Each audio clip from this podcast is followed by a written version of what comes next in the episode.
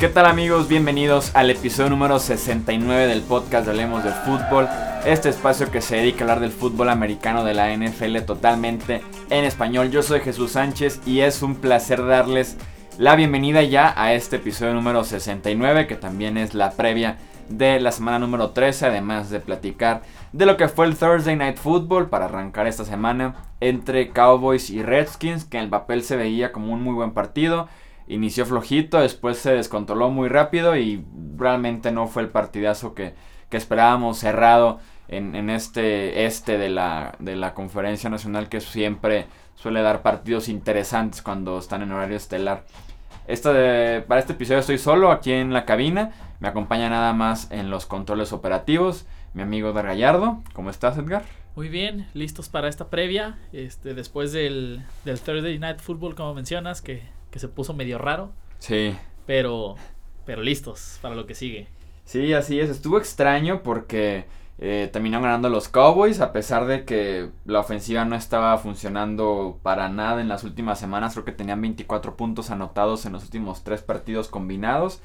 En este se avientan cuatro series ofensivas de tres y fuera para iniciar el partido. Incluso eh, cuando despejaba Washington no tenían éxito. Cuando interceptaban a Washington no tenían éxito la ofensiva. Cuando un balón suelta en medio campo y tampoco tuvo éxito la ofensiva. Entonces pintaba para hacer otro partido frustrante para eh, la ofensiva de los Cowboys. Pero terminan ganando 38 puntos a 14 frente a los Washington Redskins. Eh, que al final de cuentas las lesiones les pesaron muchísimo y que más o menos le dieron ciertos tintes a este partido. Uno porque Morgan Moses, el tackle derecho, se lesionó y fue cuando Dallas le empezó a llegar y bastante a Kirk Cousins, mientras que en el costado defensivo Washington tiene un par de lesiones en la línea defensiva, incluyendo a Chris Baker, incluyendo a Jonathan Allen, y que permitió que la línea ofensiva de Dallas se comportara como la línea ofensiva de Dallas los últimos 2-3 años, dominar el partido, llevar a Alfred Morris a superar las 100 yardas. Eh, en general el juego por tierra se movió bastante bien.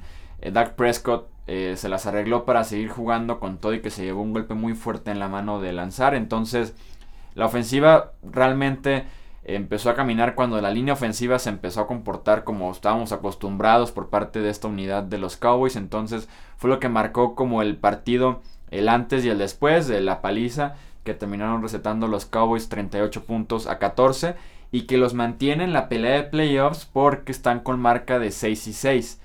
Y como pinta la nacional, probablemente tienes que llegar a 10-6 eh, para meterte a playoffs, porque ahorita los comodines son los Falcons con 7-4 y los Panthers con 8-3. Entonces, sí tendrías que estar medio obligado a ganar 10 partidos para meterte a los playoffs, por los que los Cowboys se mantienen vivos, aunque de manera muy ligera, porque sí están por arriba de ellos. Dos juegos completos los Falcons y tres los Panthers. Entonces. Que de hecho, Jesús, te quería preguntar. Dime. Este, sí, sabemos que matemáticamente los, los Cowboys pues, todavía están vivos, como mencionas.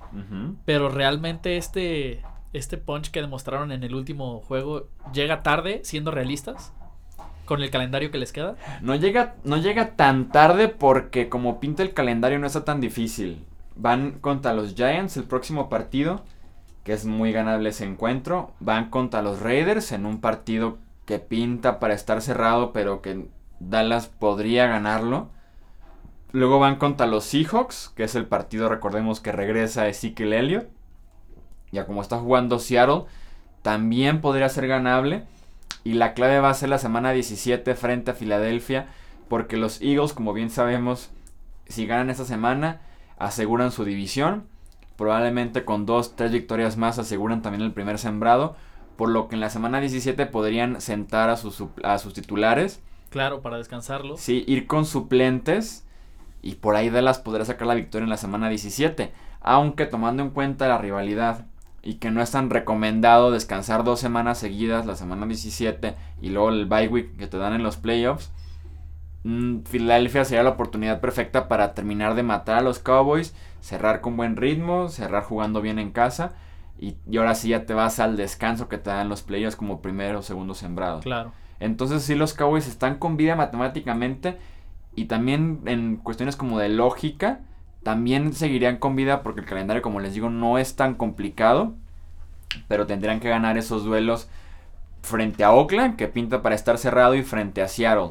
Y ya veremos en la semana 17 qué podría pasar, porque hoy por hoy Filadelfia es muchísimo mejor equipo que Dallas. Entonces, sí tendrá que llegar un par de factores en la semana 17 para que Dallas pueda sacar la victoria, además de que se juegue en Filadelfia. Entonces, sí, veremos cómo se desarrolla este caso de los Cowboys por parte de los Redskins.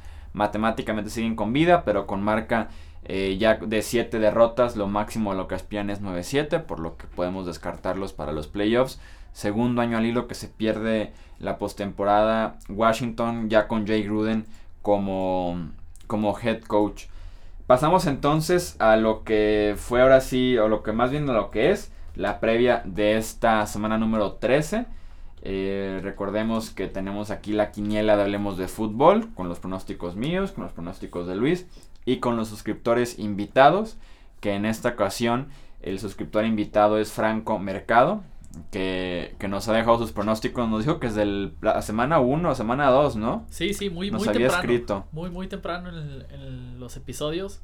Entonces, pues parece ser que la maquinita de, de Hablemos de Fútbol hizo sus dagas. Reconoció, El, reconoció el esfuerzo y la dedicación de estar desde la semana 1 y lo agradecemos muchísimo a Franco. ¿eh? Entonces la maquinita eh, lo eligió para participar en los pronósticos. Muchas gracias a él y a todos que nos dejaron sus pronósticos. Mucha suerte también a Franco. Veremos cómo, cómo le va en esta semana número 13 que está brava. Lo platicábamos al, al final del episodio pasado. Que la semana pintaba medio brava en los pronósticos sí fue así, hay muchos, hay muchos pronósticos diferentes a, diferencia de otras semanas en las que eh, a veces estamos todos iguales menos en uno o dos partidos. En esta ocasión sí hay varias diferencias. Obviamente hay selecciones como les dicen de héroe, o sea cuando vas tú solo, de lobo solitario. Entonces vamos a platicar de cada uno de los partidos eh, de esta semana número 13. Arrancamos con uno de los más atractivos en el papel, que es el enfrentamiento entre Vikings y Falcons aquí coincidimos los tres, vamos con los Vikings, que a pesar que está jugando en Atlanta, eh, creo yo que los Vikings son mejor equipo, llegan con marca de 9 y 2. Los Falcons con marca de 7 y 4, un partido que podríamos ver incluso otra vez en la postemporada en enero, eh, que no es nada descabellado ver este, ver este duelo. Yo voy con los Vikings y que, como les decía, coinciden Luis y Frank con los pronósticos, porque su defensiva está jugando muy bien. Creo que puede ser un buen enfrentamiento Xavier Rhodes con Julio Jones, el front seven en contra de Devonta Freeman y Tevin Coleman, los corredores de los Falcons. Y además Case Keenum en contra de todos los pronósticos y con todo y que aquí platicábamos que podría ir a la banca porque su techo no es tan alto. Viene de ganar el jugador del mes de noviembre en la NFC, jugador ofensivo del mes de noviembre en la nacional. Entonces está jugando de verdad muy bien. La defensiva de Atlanta está siendo oportunista pero como tal en parar a los equipos rivales no lo está haciendo.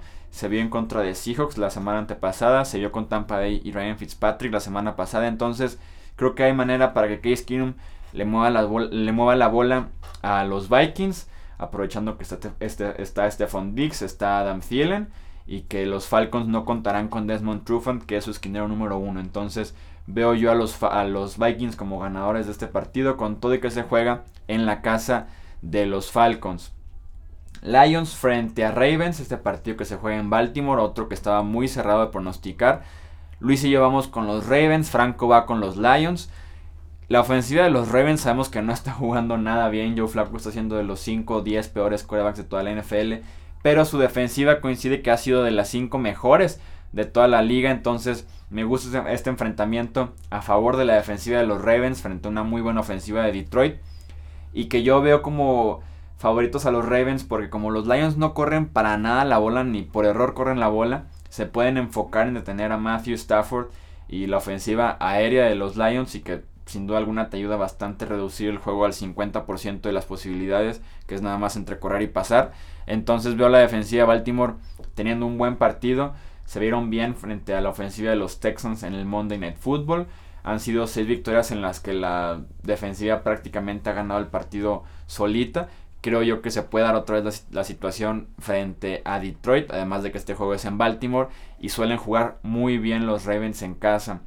Patriots frente a Bills, vamos los tres con los Patriots.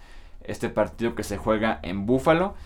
Tiene la curiosidad, o por lo menos podría darse un partido cerrado, porque la defensiva de los Patriots sabemos que permite muchas yardas, pero ha dependido mucho de intercepciones y balones sueltos para hacer una defensiva oportunista y que desde la semana 5 a la fecha es la mejor defensiva de la NFL en puntos permitidos con un promedio como de 13 puntos.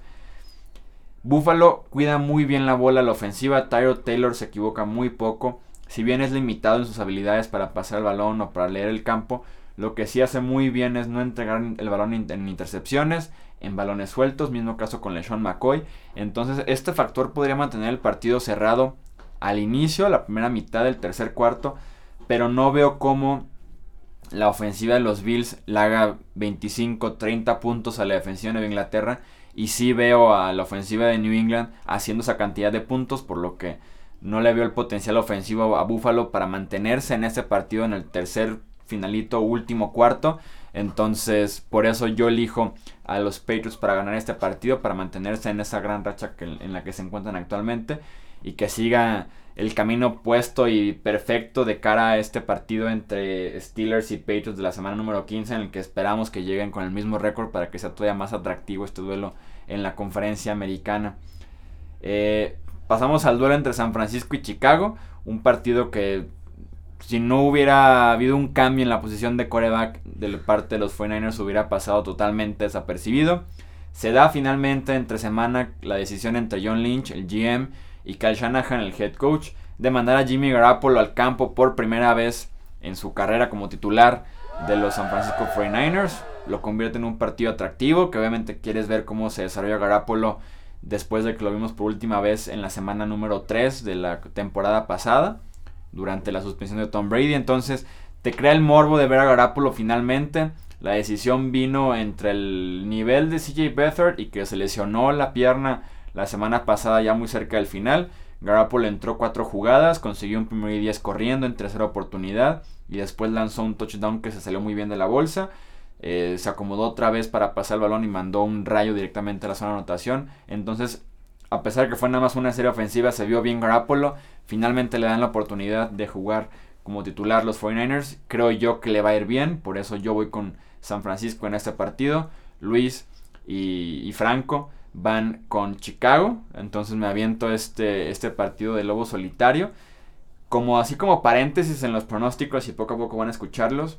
Luis y yo tenemos cuatro pronósticos diferentes. Y la diferencia entre él y yo en los pronósticos es de cinco juegos. Entonces, para que tomen nota. Este, este puede ser el, el, la jornada. Sí, sí, esta es la semana, para acercarnos, para quedarnos a un juego. Los partidos que tenemos diferentes, ya escuchaban uno, que es este de San Francisco frente a Chicago. Tenemos diferente el Thursday Night Football. Y tenemos otros dos que ahorita van a escucharlos y que podría ser la clave para que remonte por ahí en las posiciones de, de la quiniela Hablemos de Fútbol. Pasamos al partido entre Tampa Bay y Green Bay. Luis y yo vamos con los Packers. Franco va con los Buccaneers.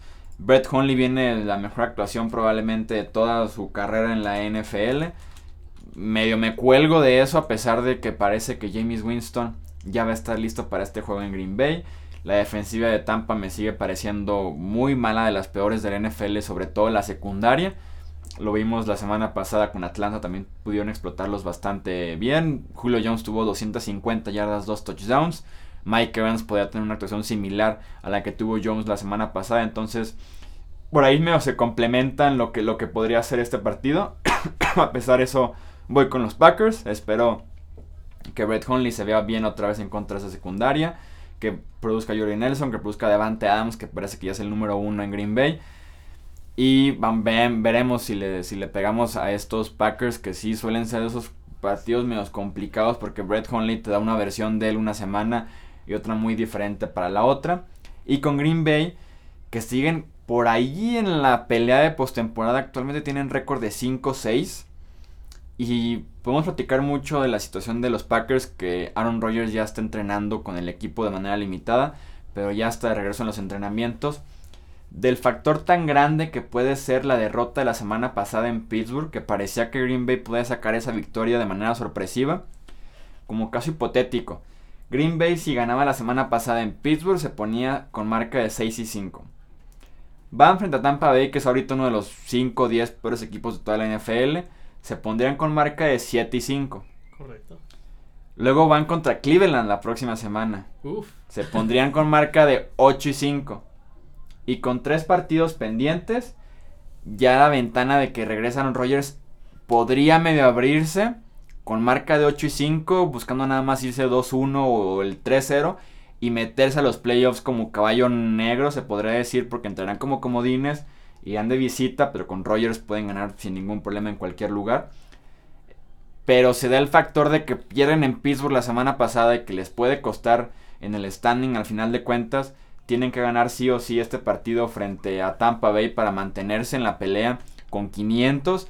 Ganarle a Cleveland la próxima semana y que Rogers regrese una misión un poco más complicada de lo que hubiera estado si hubieran ganado frente a Pittsburgh, pero que se mantienen todavía con vida los Packers.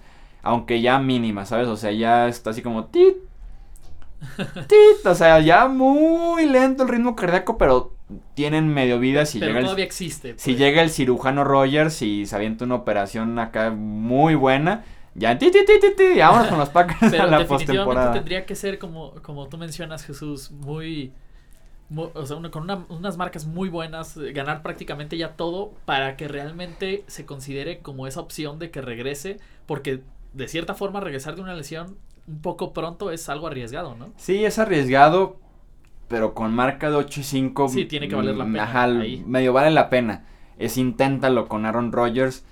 Tienen que ganar sí o sí contra, contra Tampa Bay. Si pierden y se ponen 5-7, ya no apuren a Aaron Rodgers. Sí, mejor hasta la siguiente. ya que se quede en su casa, platicábamos justamente de que para entrar a la NFC a los playoffs, mínimo va a ser un 16, incluso hasta un 11-5. Se pondrían ellos 5-7, entonces estarían fuera. Ya, ni- ya ni siquiera traer a Aaron Rodgers de regreso ya no vale la pena. Claro. Veremos qué pasa en este partido que además se juega en Green Bay. Jaguars frente a Colts, vamos los tres con los Jaguars, una victoria que debe ser sencilla para Jacksonville, sobre todo porque los Colts sí están jugando muy mal eh, en la actual temporada, entonces los Jaguars deben de mantenerse en la pelea con los Titans porque ya están un juego atrás en la división sur de la AFC, entonces deben de ganar sin problemas jugando en Jacksonville. Eh, Broncos frente a Dolphins, vamos los tres con los Broncos, un partido que también estuvo complicado en el pronóstico, muy cerrado, muy cerca ambos equipos. Yo me quedo con Denver por el simple hecho de que Trevor Simeon me parece el mejor quarterback de este enfrentamiento. Obviamente el mejor quarterback que tienen actualmente los Broncos. Regresa al campo por la lesión de Paxton Lynch del tobillo. Entonces creo yo que Denver gana este partido con todo y que los fans de los Broncos podrían aspirar a una derrota para incluso mejorar su posición en el draft. Creo que no va a ser el caso a pesar que este partido se juega en Miami. Pero va a estar cerrado seguramente con Trevor Simeon ya en los controles de, los, de la ofensiva de los Broncos. Kansas frente a Jets. Aquí está otra selección que me aventé de Lobo Solitario. Creo que fue así como la clave. Dije, me voy a aventar como dos, tres sorpresas en la semana. Medio ir con el en contra del pronóstico. Me voy con los Jets yo, que son los locales de este partido. Luis y Franco se van con los Kansas City Chiefs. Que son dos equipos que están en muy malas rachas. Que iniciaron de manera sorpresiva la temporada. Los Chiefs como invictos. Los Jets al ganar partidos ya era una sorpresa eh, prácticamente. Han venido a menos claramente ambas franquicias. Pero que me parece que el, el mal momento en el que pasan los Chiefs es más grande que el mal momento por el que pasan los Jets. Actualmente creo que Nueva York está jugando un mejor fútbol americano que los mismos Chiefs. Además de que este partido es en el MetLife Stadium, que eso siempre también es importante. Y que la defensiva de los Jets se parece bastante a la defensiva de los Bills, que mantuvo a los Chiefs en 10 puntos la semana pasada. Creo que eso puede ser un factor importante en la defensiva. Y, tiene, y también este duelo tiene como el morbo de que es el juego de la revancha de Darrell Reeves, que fue cortado por los Jets la temporada pasada, que le siguen pagando parte de ese contrato y que ahora firmó con los Chiefs de Kansas City. Entonces veremos cómo se, cómo se eh, planea ese enfrentamiento con Reeves, que no tuvo una muy buena temporada 2016, y también cómo lo reciben en Nueva York. Va a ser un caso interesante para este partido que, como les, di- como les decía, en el pronóstico me parece de los más complicados para eh, elegir a un posible ganador. Texans frente a Titans, vamos los tres con Tennessee en un partido que también debería ser sencillo para Tennessee. Tienen la presión de que finalmente están en el liderato solitario de su división de este grupo sur de la AFC, entonces deben de ganar los partidos sencillos para que en los complicados puedan medio tener margen de error para perder. Este partido debe ser de los sencillos, además de que se juegue en Tennessee. Vamos con los Titans, los tres. Chargers frente a Browns. Creo que el pick favorito de todos los Survivors. Ir con los Chargers frente a los Browns que están con marca de 0 y 11. Los Chargers vienen de menos a mucho más. Inician la temporada creo que 0-4, ahorita llevan 5-6. Regresarían a punto 500, que sería bastante bueno para las aspiraciones que tienen de playoffs. Porque Los Ángeles está jugando muy bien, probablemente es de los 3-4 mejores de la conferencia americana en el último mes de temporada. Entonces, es una victoria que deben de ganar sí o sí los Chargers. Están jugando en casa frente a los Browns que están 0-11. Y hago como hincapié porque recordemos que los Chargers la temporada pasada fueron a Cleveland en contra de un equipo que estaba 0-14. Y los, les dieron la victoria. Y les dieron la victoria que les, que les hacía falta a los Browns para evitar el 0-16. Entonces, Chargers, no pierdan este partido. Por favor. Más porque se puede juntar con la derrota de los Chiefs y están en el liderato de la división. Y pasan de ser el último después del primer mes a ser el primero con un mes por jugar. Y más porque están jugando muy bien. Keenan Allen está jugando muy bien. Regresó a su nivel antes de tantas lesiones que tuvo en la rodilla. Después en el riñón. Joey Boss está jugando brutal. Melvin Ingram, Casey Hayward, Desmond King, los esquineros. Todos están jugando muy bien esa defensiva. Philip Rivers está jugando también muy bien. No pierdan este partido más porque es clásico de los Chargers perder ese tipo de partidos. Sí. sí es tan clásico de ellos y esperaría que de verdad no lo hagan, es en Los Ángeles, aprovechen eso. Sabemos que Philip Rivers es fan de Hablemos de Fútbol, entonces Philip, nos está escuchando, por favor no pierdas. No, y más porque Rivers eh, vive todavía en San Diego, entonces avienta como hora y media, dos horas de San Diego a Los Ángeles todos los días y ahí escucha Hablemos de Fútbol en el camino. Entonces, estás a tiempo, no, has hecho el viaje de sábado a domingo, gana este partido Philip Rivers, mantente en la pelea y sean como el caballo negro de la conferencia americana porque eso es lo que pueden ser los Chargers si se meten como comodines o como campeones de esa división oeste. Como morbo de este partido, eh, este es el primer juego de Josh Gordon después de cumplir su suspensión de año y medio de la NFL. Regresa finalmente a los emparrillados con Cleveland. Yo esperaría que tenga un buen partido. Va en contra de Casey Hayward, que eso siempre va a ser muy complicado. Es ahorita probablemente el segundo o tercer mejor esquinero de toda la NFL, Casey Hayward. Pero va a ser sin duda alguno un duelo muy atractivo entre Hayward y Gordon. Veremos cómo le va de regreso a Josh Gordon, que se ve sano.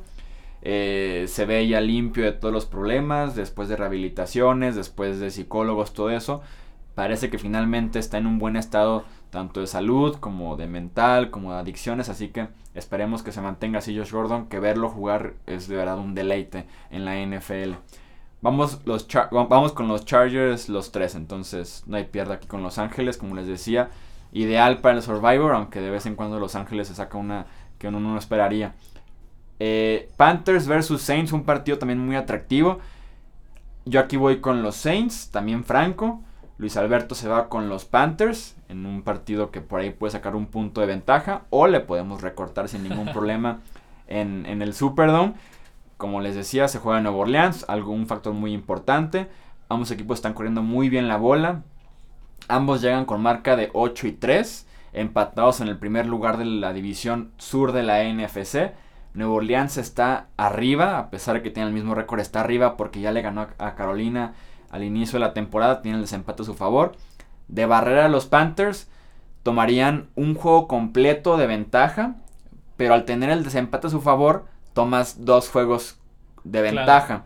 O sea, tienes un juego completo y un juego como invisible. Porque si bien tienes un juego de ventajas, si pierdes y luego Carolina gana, están empatados, pero sigues tú arriba porque los barriste en la temporada. Entonces tienen como dos juegos de ventaja. Si le ganan las Panteras va a ser un factor importantísimo para definir el sur de la NFC que se puso muy bravo en este último mes de temporada. Sería importante para que los Saints eh, mantengan sus aspiraciones de ser campeones de la división y además de descansar en la NFC sin duda alguna va a ser un partidazo. Es probablemente el juego de la semana, este de Panthers frente a Saints. 8-3 los dos. ¿Qué más se puede pedir? Creo yo que un factor importante es que Drew Brees viene de un partido muy malo en Los Ángeles. Lanzó intercepciones, fue capturado, tuvo eh, pases muy imprecisos en contra de los Rams. Por lo que esperaría que un quarterback veterano y de ese nivel rebote y tenga un buen partido en un duelo tan importante como es este entre Panthers y Saints.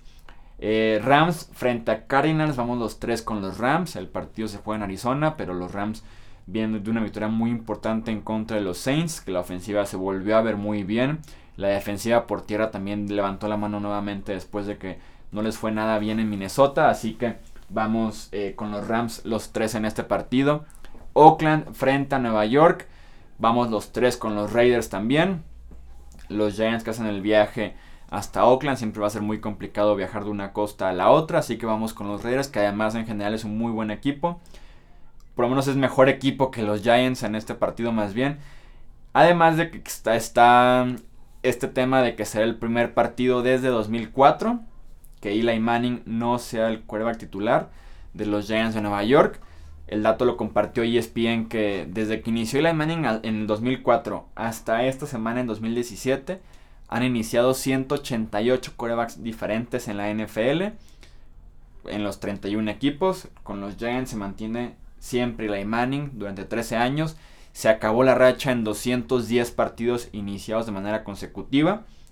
Afortunadamente Eli Manning puso la dignidad y el respeto por sí mismo sobre cualquier marca y sobre cualquier récord. Lo ofrecieron en cuanto le dijeron que iba a ir a la banca para esta semana le ofrecieron iniciar el partido él, o sea, sacar el primer centro, probablemente un acarreo de 2-3 yarditas. Y luego hacer el cambio. Y salir del salir de la ofensiva y que entrara así Gino Smith. Se respetó tanto a sí mismo que les dijo no y espero que les haya mínimo mentado la madre. sí, Porque algo era merecido que te ofrezcan algo así. siendo dos, dos, veces campeón de Super Bowl es penoso y ofende y todo. Sí, eso es lo que yo iba a decir, es como una ofensa, ¿no? Sí, sí, sí, totalmente. aparte más del equipo al que tanto le has entregado tú y que te digan eso, híjole. Sí, no, afortunadamente dijo que no gracias a Eli Manning, dijo, no, me quedo en la banca de inicio a fin, entonces entra Gino Smith para ser quarterback de los Giants. No esperaría que ganara este partido Gino Smith en Oakland frente a unos Raiders que también están obligadísimos a ganar. También tienen marca de 5 o 6 igual que los Chargers, así que se tendrían que mantener en la pelea suponiendo que los Chargers van a ganar su partido en contra de Cleveland. Importante que ganen estos Raiders. Pasamos al Sunday Night Football. Filadelfia frente a Seattle. Este partido se juega en Washington. Vamos los tres con los Eagles. Creo yo que no va a ser un partido tan cerrado, a pesar que en el papel es un buen enfrentamiento. 10-1 Filadelfia, 7-4 los Seahawks. Voy, voy, con Filadelfia yo por esa línea defensiva. Creo yo que van a tener a Russell Wilson corriendo de inicio a fin del partido. Si normalmente lo hace en contra de una defensiva que, que es mediana promedio, frente a la defensiva de Filadelfia lo va a hacer el doble. Esto lo va a definir además de que la secundaria de Seahawks no tiene a Cam Chancellor, no tiene a Richard Sherman, no tiene a Shaquille Griffin. Carson Wentz va a tener un muy buen partido. Se junta con que es en prime time y eso siempre ayuda a que los fans se pronuncien en Twitter, en Facebook, los periodistas lo vean y va a subir el, carrito de Carson Wentz para MVP seguramente este domingo por la noche. Cerramos con el Monday Night Football, también un partido que me parece a mí interesante entre Pittsburgh y Cincinnati. Se juega en Cincinnati, Ohio este partido, a pesar de eso vamos los tres con los Steelers, que se deben mantener en la pelea por este sembrado número uno de la conferencia americana, mientras los Bengals tienen como la urgencia de que sigan vivos en la contienda por los playoffs de la AFC, así que si tienen que ganar este partido para mantener con vida esa esperanza y que no se les escapen los Ravens, los Chargers, los Raiders. Entonces, a pesar de esa urgencia, vamos con los Steelers. Va a ser un buen partido ver a Livion Bell por un lado, ver a Joe Mixon por el otro lado. Y veremos si la defensiva de los Steelers regresa a ser esa buena unidad que vimos durante casi toda la temporada y que la semana pasada frente a Green Bay prácticamente desapareció. Esos entonces los pronósticos para esta semana número 13. Recordarles eh, que tengan presente las redes sociales de Hablemos de Fútbol, en Twitter, en Facebook, como Hablemos Foot en Twitter, en Facebook Hablemos de Fútbol, para que, se, para que estén atentos al contenido que publicamos todos los días en el canal de YouTube o un podcast nuevo. Recuerden suscribirse al canal de YouTube, también a las diferentes plataformas en las que subimos este podcast. Edgar, muchísimas gracias por estar aquí en la producción. Muchas gracias, Jesús. Yo soy Jesús Sánchez. Esto fue Hablemos de Fútbol, episodio número 69. Nos escuchamos en la próxima semana con el repaso de la semana 3. Hasta la próxima.